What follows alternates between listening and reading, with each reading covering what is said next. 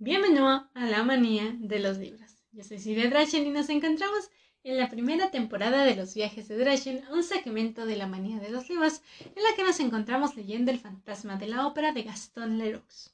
Así que sin más que decir, empecemos con el capítulo número 9 titulado El coupé misterioso. Aquella trágica noche resultó fatídica para todo el mundo. La Carlota había caído enferma. En cuanto a Cristina E, había desaparecido después de la función. Habían transcurrido quince días sin que se le hubiera vuelto a ver en el teatro, sin que se hubiera dejado ver fuera del teatro. No hay que confundir esta primera desaparición, que ocurrió sin escándalo, con el famoso rapto que poco después debía producirse en unas condiciones tan inexplicables y tan trágicas. Naturalmente, Raúl fue el primero en no entender los motivos que causaban la ausencia de la diva. Le había escrito a la dirección de la señora Valerios y no había recibido respuesta. Al principio no se había extrañado demasiado al saber que en qué estado se encontraba y su resolución de romper todo tipo de relación con él sí que, por otra parte, tampoco Raúl pudiera adivinar el motivo. Su dolor no había hecho más que aumentar, y terminó por inquietarse al no ver a la cantante en ningún programa se representó Fausto sin ella. Una tarde alrededor de las cinco se dirigió a la dirección para conocer las causas de la desaparición de Christine Dae. Encontró a los directores muy preocupados. Ni sus propios amigos la reconocían. Habían perdido toda su alegría y entusiasmo. Se los veía atravesar el teatro con la cabeza gacha, el ceño fruncido y las mejillas pálidas como si se vieran perseguidos por algún abominable pensamiento o fueran presas de alguna mala jugada del destino que elige a su víctima y ya no la suelta. La caída de la araña había acarreado considerables responsabilidades, pero resultaba difícil hacer que los directores explicaran a este aspecto. La investigación había concluido, declarándolo un accidente provocado por el mal estado de los medios de suspensión, el deber de los antiguos directores, así como el de los nuevos, habría sido el de comprobar este mal estado y remediarlo antes de que causara la catástrofe. Debo aclarar que, por aquella época, los señores directores Moncharmin y Richard se mostraron tan cambiados, tan lejanos, tan misteriosos, tan incomprensibles que muchos abonados acabaron creyendo que algo más horrible aún que la caída de la lámpara había modificado el estado de ánimo de éstos. En sus relaciones cotidianas se mostraban muy impacientes, excepto precisamente con la señora Guiri, que había sido reintegrada a sus funciones. Es fácil adivinar la forma en que recibieron al vizconde de Chagny cuando éste fue a pedirles noticias de Cristín. Se limitaron a decirle que estaba de vacaciones. Preguntó cuánto tiempo estaría ausente. Se le respondió con cierta sequedad que sus vacaciones eran ilimitadas, ya que Cristín Dae las había solicitado por motivos de salud. Entonces está enferma, exclamó. ¿Qué tiene? No sabemos nada. ¿Le han enviado ustedes al médico del teatro? No, ella no lo reclamó, y puesto que merece nuestra máxima confianza, hemos creído en su palabra. El asunto no pareció tan claro a Raúl, que abandonó la ópera presa de los más sombríos pensamientos. Decidió que pasara lo que pasara, iría en busca de noticias a la casa de la señora Valerius. Recordaba sin duda los términos enérgicos con que Cristín Dae en su carta le prohíbe intentar cualquier cosa para verla. Pero lo que había visto en perros, lo que había oído detrás de la puerta del camerino, la conversación que había sostenido con Cristina en la colina, le hacía presentir alguna maquinación que, por poco diabólica que fuera, tampoco era humana. La imaginación exaltada de la joven, su alma tierna y crédula, la educación primitiva que había llenado a sus primeros años de cúmulo de leyendas, el continuo pensamiento en su padre muerto por encima de todo, el estado de éxtasis sublime en el que la música la sumergía en el momento en el que este arte se manifestaba en ciertas condiciones excepcionales. ¿No debía juzgarse así después de la escena del cementerio? Todo aquello parecía conformar un terreno espiritual propicio a los maléficos designos de algún personaje misterioso y sin escrúpulos. ¿De quién era víctima Christine Dae? Esta es la pregunta que Raúl se había a sí mismo mientras se apresuraba a ir al encuentro con la señora Valerius. El vizconde tenía un espíritu de lo más sano. Era sin duda poeta y le agradaba la música.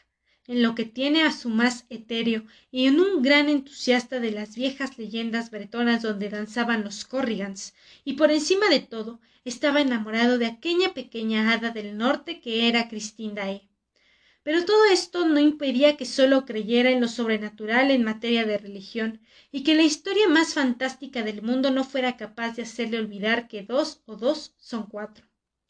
¿Qué le diría la señora Valerius? Temblaba mientras llamaba a la puerta de un pequeño piso de la calle Notre Dame des Victorias. La doncella, que una noche le había presidido al salir del camerino de Christine, vino a abrirle. Le preguntó si era posible ver a la señora Valerius. La doncella le contestó que se encontraba enferma en su lecho y que no estaba en condiciones de recibir. Hágale llegar mi tarjeta, dijo. No tuvo que esperar mucho. La doncella volvió y lo introdujo en un saloncito bastante oscuro y sombríamente amueblado, donde los dos retratos, el del profesor Valerius y el del viejo Dae, se encontraban frente a frente. Ah, la señora le ruega que le disculpe, dijo la doncella. No podrá recibirle más que en su habitación, porque sus pobres piernas ya no la sostienen. Cinco minutos después, Raúl era introducido en una habitación a oscuras, donde descubrió inmediatamente, en la penumbra de una alcoba, a la bondadosa figura de la bienhechora de Cristín. Ahora los cabellos de la señora Valerius eran completamente blancos, pero sus ojos no habían envejecido. Por el contrario, su mirada nunca había sido tan clara, ni tan pura, ni tan infantil. Señor Chagny. Exclamó alegremente mientras tendía ambas manos al visitarle. Ah. el cielo es quien le envía. Vamos a poder hablar de ella. Esta última frase sonó lúgubre en los oídos del joven. Preguntó enseguida Señora, ¿dónde está Cristín? y la anciana señora le contestó con toda tranquilidad pues está con su genio bienhechor qué genio bienhechor exclamó el pobre raúl pues el ángel de la música consternado el vizconde de chagny se dejó caer en una silla. Cristín estaba de verdad con el ángel de la música y mamá valerios en su lecho le sonreía poniéndole un dedo en la boca para recomendarle silencio. Añadió no debe decírselo a nadie. Puede usted confiar en mí contestó Raúl sin saber muy bien qué decía, ya que sus ideas acerca de Cristín, ya muy confusas, se enturbiaban cada vez más, y parecía que todo comenzaba a girar a su alrededor, alrededor de la habitación, alrededor de aquella extraordinaria mujer de cabellos blancos, de ojos de cielo azul pálido, con sus ojos de cielo vacío. Puede usted confiar en mí. Lo sé, lo sé, dijo la mujer con una risa alegre pero acérquese a mí como cuando era pequeño deme las manos como cuando me contaba la historia de la pequeña lot que le había contado el señor Dae. ya sabe que le quiero mucho raúl y que cristín también le quiere mucho me quiere mucho. Suspiró el joven que ordenaba con dificultad sus pensamientos en torno al genio de la señora valerius el ángel que tan extrañamente le había hablado a cristín a la calavera que había vislumbrado como en una especie de pesadilla en las escaleras del altar mayor de perros y también al fantasma de la ópera, cuyo renombre había alcanzado sus oídos un día en que se había detenido en el escenario a unos pocos pasos de un grupo de tramoyistas que reconstruían la descripción cadavérica que había hecho antes de su misterioso fin alargado Joseph Fouquet. Preguntó en voz baja. Señora, ¿qué le hace pensar que Cristín me quiere mucho? Ella me hablaba de usted cada día. ¿De veras? ¿Y qué le decía? Me dijo que usted le había declarado su amor. Y la anciana comenzó a reír a carcajadas, enseñando todos los dientes, que había conservado celosamente. Raúl se levantó, con la frente enrojecida y sufriendo atrozmente. ¿A dónde va? ¿Quiere hacer el favor de sentarme? ¿Cree que puede dejarme como si nada? ¿Está usted molesto porque me he reído? Le pido perdón. Después de todo, no es culpa suya lo que ha ocurrido. Usted no sabía. Es joven y Creía que Cristín era libre. ¿Cristín está comprometida? preguntó con voz ahogada al desgraciado Raúl. No, claro que no. Sabe muy bien que Cristina, aunque lo quiera, no puede casarse. ¿Qué? No sé nada de eso. ¿Por qué Cristín no puede casarse? Por el genio de la música. ¿Cómo? Sí, él se lo prohíbe. ¿Se lo prohíbe? ¿El gran genio de la música le prohíbe casarse? Raúl se inclinaba hacia la señora Valerius con la mandíbula en alto como para morderla. No la hubiera mirado con ojos más feroces si hubiera tenido deseos de devorarla. Hay momentos en los que la excesiva inocencia parece tan monstruosa que se vuelve odiosa. Raúl veía a la señora Valerius como una persona demasiado inocente. Ella no se inmutó pese a la dura mirada que caía sobre ella. Volvió a empezar de la forma más natural. Hmm. Ah, se lo prohíbe sin prohibírselo. Simplemente le dice que si se casara no volvería a oírlo. Eso es todo, y que él se marcharía para siempre. Entonces, como puede comprender perfectamente, ella no quiere dejar que el genio de la música se marche. Es lo más natural. Sí, sí, asintió Raúl débilmente. Es lo más natural. Además, creía que Cristín le había hablado de todo esto cuando se encontró con usted en Perros, a donde había ido con su genio bienhechor. Ah, con que había ido a Perros con el genio bienhechor. Quiero decir que él había concertado con ella una cita en el cementerio de Perros, sobre la tumba del señor Day. Le había prometido tocarle la resurrección de Lázaro con el violín de su padre. Raúl de Chagny se levantó y pronunció estas palabras decisivas con gran autoridad. Señora, va a decirme ahora mismo dónde vive ese genio. La buena mujer no pareció sorprenderse en lo más mínimo de esta pregunta indiscreta. Alzó los ojos y contestó En el cielo. Semejante candor lo confundió. La simple y completa fe en un genio que bajaba del cielo todas las noches para frecuentar los camerinos del artista en la ópera lo dejó perplejo. Se daba cuenta ahora del estado en el que podía encontrarse una joven educada por un músico de pueblo supersticioso y una buena mujer iluminada, y gimió al pensar en todo aquello. ¿Cristín sigue siendo una mujer honesta? preguntó de pronto sin poder impedir que brotara de su boca. Puedo jurarlo por la gloria de mi alma exclamó la vieja, que esta vez pareció ofenderle. Y sin duda de ello, señor, no sé qué he venido a hacer aquí.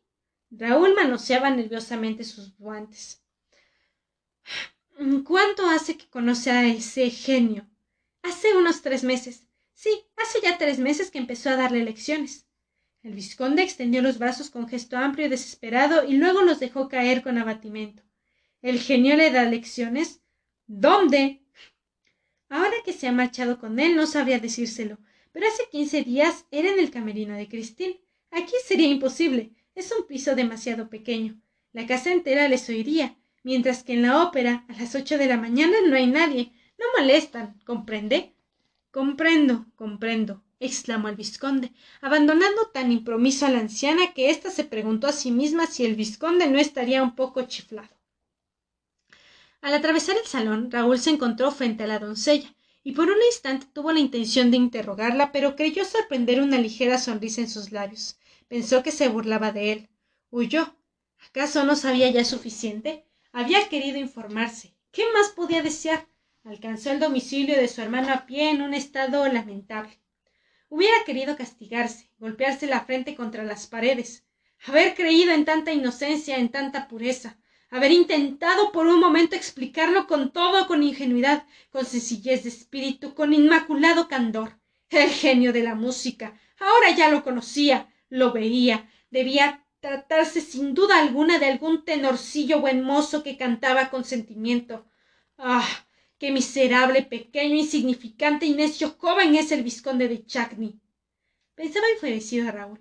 Y ella, qué criatura tan audaz y satánicamente astuta todas formas, esta carrera por las calles le había hecho bien, refrescado un poco las ideas alocadas que le rondaban por la cabeza.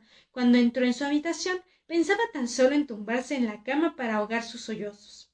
Pero su hermano estaba ahí y Raúl se dejó caer en sus brazos como un bebé. Paternalmente el conde lo consoló sin pedirle explicaciones.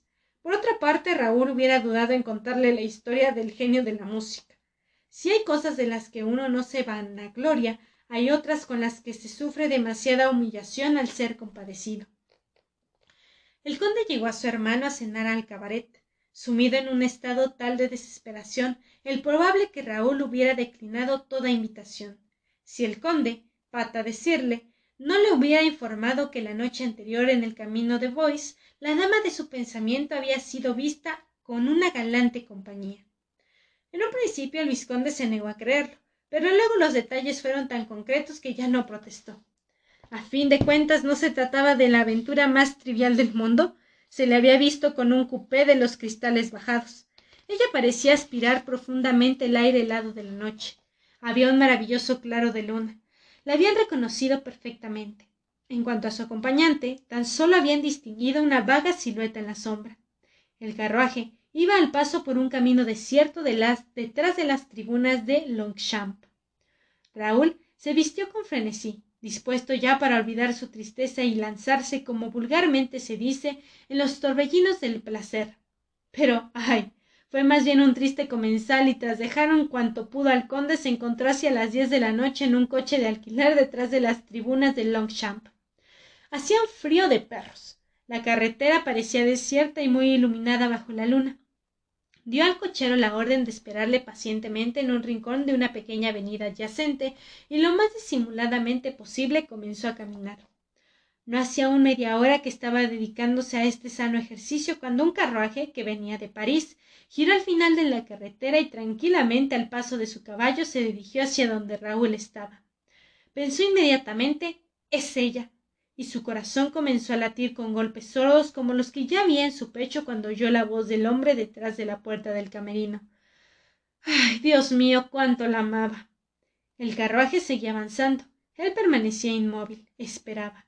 Si se trataba de ella, estaba decidido a saltar a la cabeza de los caballos. Costara lo que costara, quería tener una conversación con el ángel de la música. Algunos pasos más y el cupé iba a pasar frente a él. No dudaba en absoluto de que fuera ella. Una mujer, en efecto, asomaba su cabeza por la pantanilla, y de repente la luna iluminó con una pálida aureola. Cristín. El sagrado nombre de su amor le brotó de los labios y del corazón. No pudo retenerlo dio un salto para retenerlo, ya que aquel hombre arrojado a la cara de la noche había sido como la señal esperada de una embestida furiosa del carruaje, que pasó ante él sin que tuviera para poner en ejecución su proyecto. El cristal de la puerta había vuelto a cerrarse. La silueta de la joven había desaparecido y el cupé, tras el que corría, no era ya más que un punto negro sobre la carretera blanca. Siguió llamándola. Cristín. Cristín. Nadie le contestó. Se detuvo en medio del silencio, lanzó una mirada desesperada al cielo y las estrellas, golpeó con el puño su pecho inflamado. La amaba y no era correspondido. Con la vista nublada observó aquella carretera desolada y fría y la noche pálida y muerta. No había nada más frío, nada más muerto que su corazón. Había amado un ángel y desperdiciaba a una mujer. ¿Cómo se había reído de ti, Raúl, la pequeña hada del norte? ¿No ves que resulta inútil tener una mejilla tan fresca, una frente tan tímida y dispuesta siempre a cubrirse de un velo rosa de pudor, si luego se pasea en la noche solitaria en el interior de un cupé de lujo, en compañía de un misterioso amante? ¿No tendrían que haber límites sagrados para la hipocresía y la mentira? ¿Acaso deben tenerse los ojos claros de la infancia cuando se tiene el alma de una cortesana? Ella había pasado de largo sin contestar a su llamada, pero también ¿Por qué había tenido él que cruzarse en su camino? ¿Con qué derecho había alzado de repente el reproche de su presencia ante ella, que no le pedía nada más que el olvido? Vete. desaparece. no cuentas. Pensaba morir y tenía veinte años. Su criado le sorprendió por la mañana sentado en la cama. No se había desnudado y el criado temió alguna desgracia al verlo. Tal era la desolación de su rostro. Raúl le arrancó de las manos el correo que le traía. Había reconocido una carta, un papel, una letra. Cristín le decía. Amigo mío, no falte pasado mañana a medianoche al baile de máscaras de la ópera, a medianoche, al saloncito que está detrás de la chimenea del gran foyer. Espéreme de pie cerca de la puerta que conduce a la rotonda. No hable de esta cita con nadie. Póngase un dominó blanco, bien enmascarado. Si alguien lo reconoce, puede costarme la vida. Cristín.